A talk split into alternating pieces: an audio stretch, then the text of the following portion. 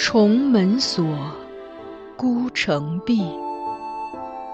白鬓催，霜华尽。这是一段淹没于仁宗圣治尘埃缝隙中的爱情。原本也可是风流少年郎，或极地登科，或闲云野鹤，却又于深宫长叹此生。幸而这寂寂的人生中，还有一点缱绻可以留恋。他看着她从垂髫稚子成长为窈窕淑女，看着她情窦初开，初尝愁滋味，看着她因为君主的一念之差，被包装成华丽的摩诃勒，置于神龛中被炙烤。他把她当作唯一的依附，他亦愿意给他此生所有的温度。于他们，是无关他人的情爱；于天下，却是大逆不道的罪孽。锦上繁花，天加宠溺，无法开启紧闭孤城。紫陌红尘，若爱若恨。只是由不得认真。枕上空山深下影，终成三春梦魇。一阙宫墙两相独绝，唯寄望来生陌上拾到他遗落的花钿。欢迎收听米兰 Lady 作品《孤城闭》。由菊与纸播讲。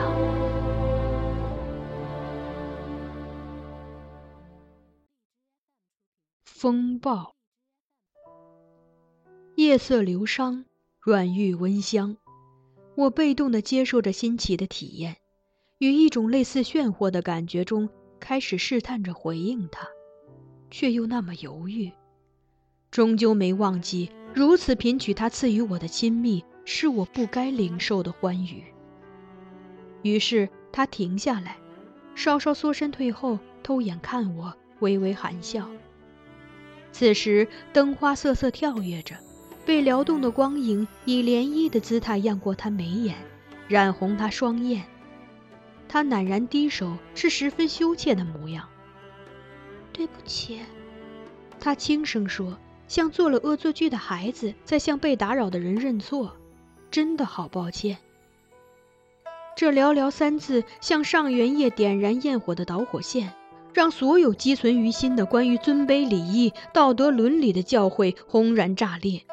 我一手猛地揽住他的腰，另一手挽回他半坠的堕马髻，将他引回我怀中，然后第一手侵袭他吻过我的樱唇。一切完成于电光火石的一瞬。以致他猝不及防之下发出的惊呼还未出口，便已淹没于我们相触的唇舌中，化作他咽喉间的一个沉闷的音节。起初的惊讶逐渐消散，他开始在我怀中站立，但显然不是出于恐惧。他左手环抱着我的腰，右手扶上我肩头，抓紧了我那里的衣襟。我们闭着眼，感觉着彼此乱了节奏的心跳。和流转于口舌间的缠绵，周围的一切像被水墨晕开，我们沦陷于一个模糊的空间，耳中传来空茫的嗡嗡声，仿佛隔绝了空气。我们相拥着在碧湖水中回旋，一点点下沉，但又触不到底，有水的浮力在拖着我们向上漂移。我与他就这样紧紧相拥，像两条溺水的鱼，在逼仄的空间里相濡以沫，借对方的生气避免窒息。怀姬，良久后，他才艰难地摆脱这次深吻，仍然依偎在我怀中，但含羞敛眉，不敢看我，只埋首在我胸前，轻轻喘着气，梦一般地唤着我的名字。我搂着他，一臂调整着呼吸，一臂低声在他耳边应道：“是，我在这里。”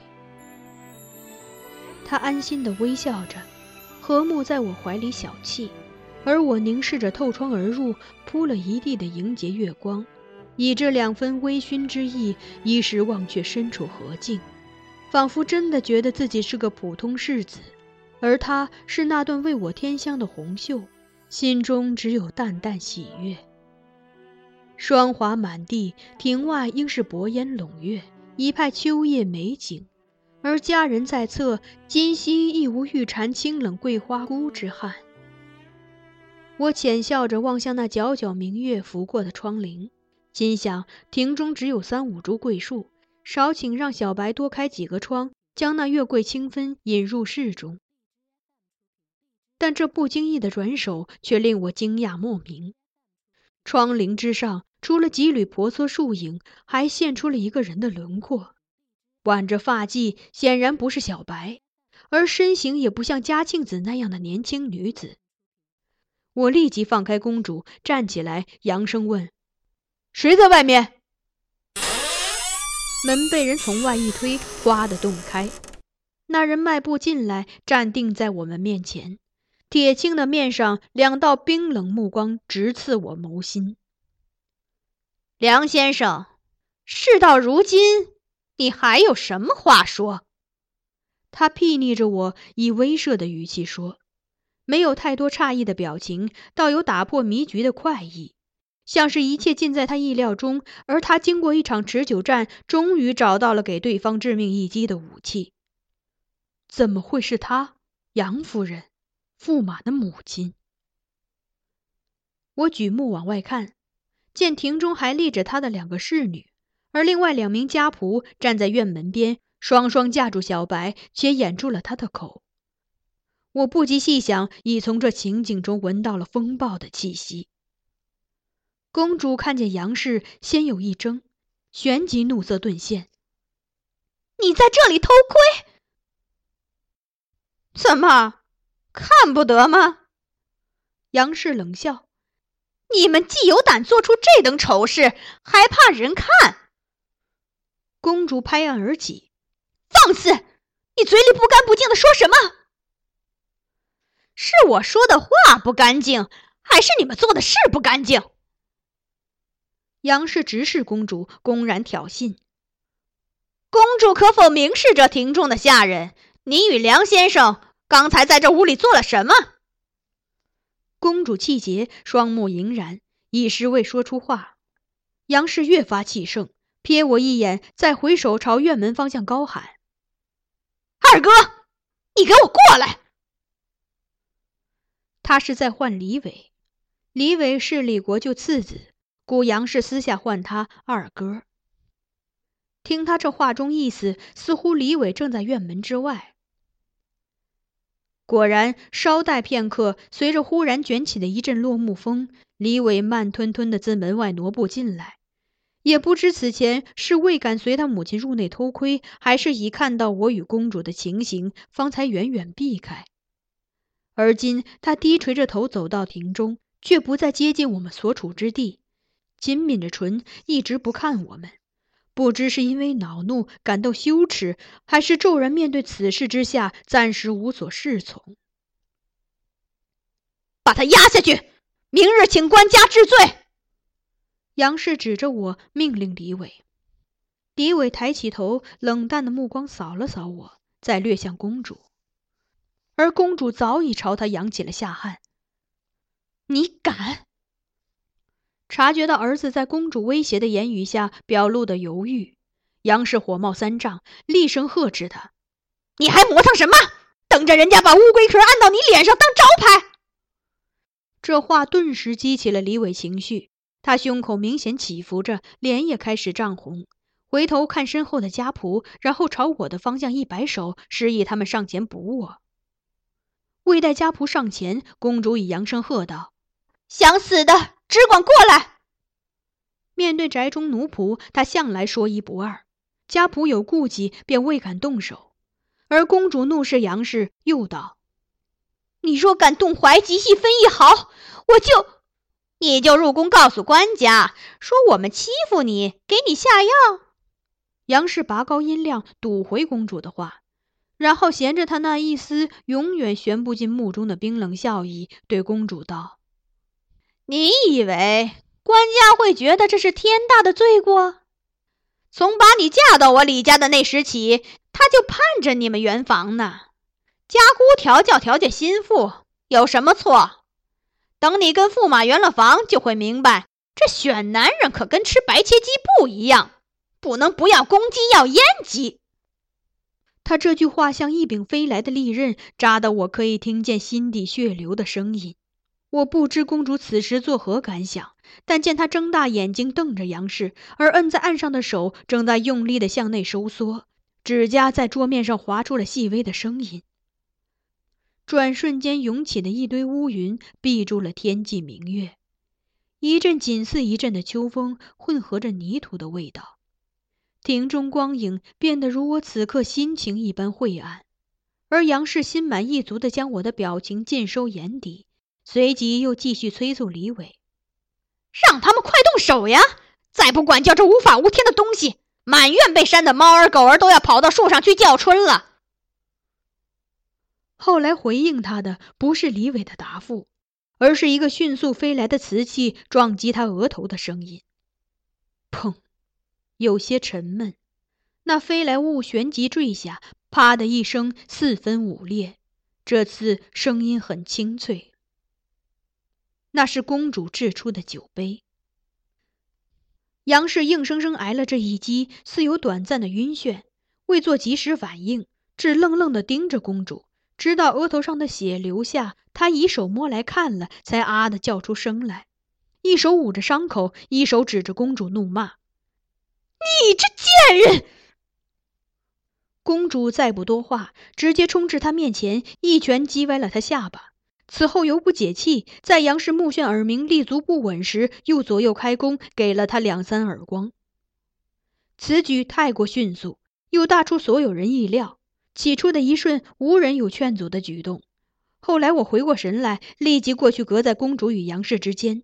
一面抓住公主尚在挥动的手，一面以身作屏障，为公主挡住杨氏的反击。公主不听我劝解，用尽全力挣脱我的掌控，又朝杨氏冲过去。但这一次，她撞到了李伟身上。李伟张开双臂箍紧她，不让她有接近杨氏的可能。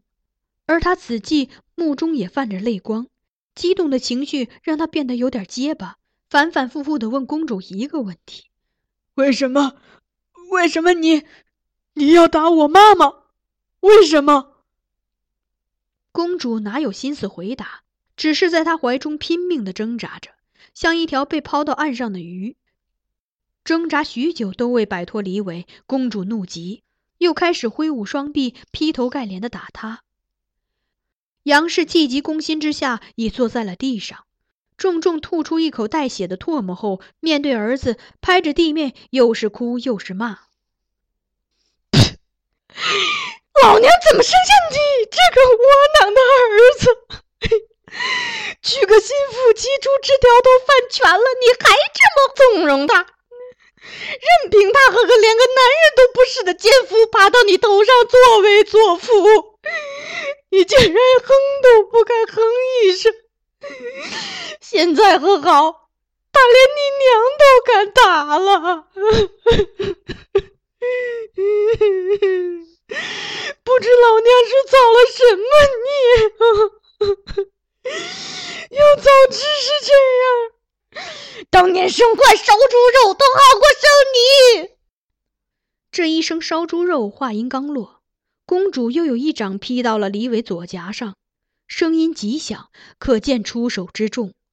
所有人的目光都聚在了李伟那浮起指印的脸上。李伟愣怔着看着公主，眼圈逐渐红了。在公主即将开始新的攻击之前，他猛地扬起右手，向公主的脸挥下，也给了她一记响亮的耳光。